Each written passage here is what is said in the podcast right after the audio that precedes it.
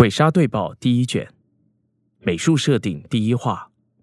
以下为美术监督魏藤公二的叙述。外企监督说，第一话是特别的一画，所以雪景的表现希望能展现出富有 UFO Table 风格的背景。外企监督和制作人员前往雪山看景时，实际在雪中排演，并为我拍摄资料照片，给了我很多帮助。虽说要写实呈现。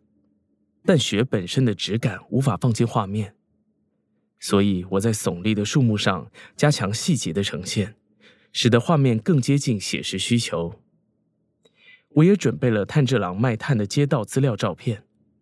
由于是大正时代，电线杆与建筑物全部都是木造的，室内与物品配合人物轮廓线条的粗细，我想借由加入粗边线的方式，来实现扎实的背景。《鬼杀队报》第一卷美术设定第二话，以下为美术监督魏藤公二的叙述。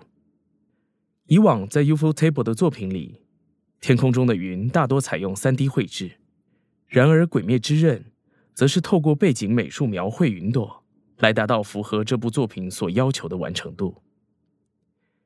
夜空在以往也都是以蓝色、青色系为主，而这次改以朦胧灰色系为基调。呈现出大正时代的夜空景色以及日本特有的氛围。由于本作品的人物线条有着明显的强弱，背景也刻意配合，像是祠堂或玲珑师傅的家等地方，在墙壁与柱子加强亮度，再加上如毛笔笔触的轮廓线。前往玲珑师傅家途中的田园风景，虽然是用三 D 来绘制。但我将美术人员绘制的素材交给铁炮种大树先生，也就是三 D 监督辅佐，我们一起完成了讲究细节呈现的场景。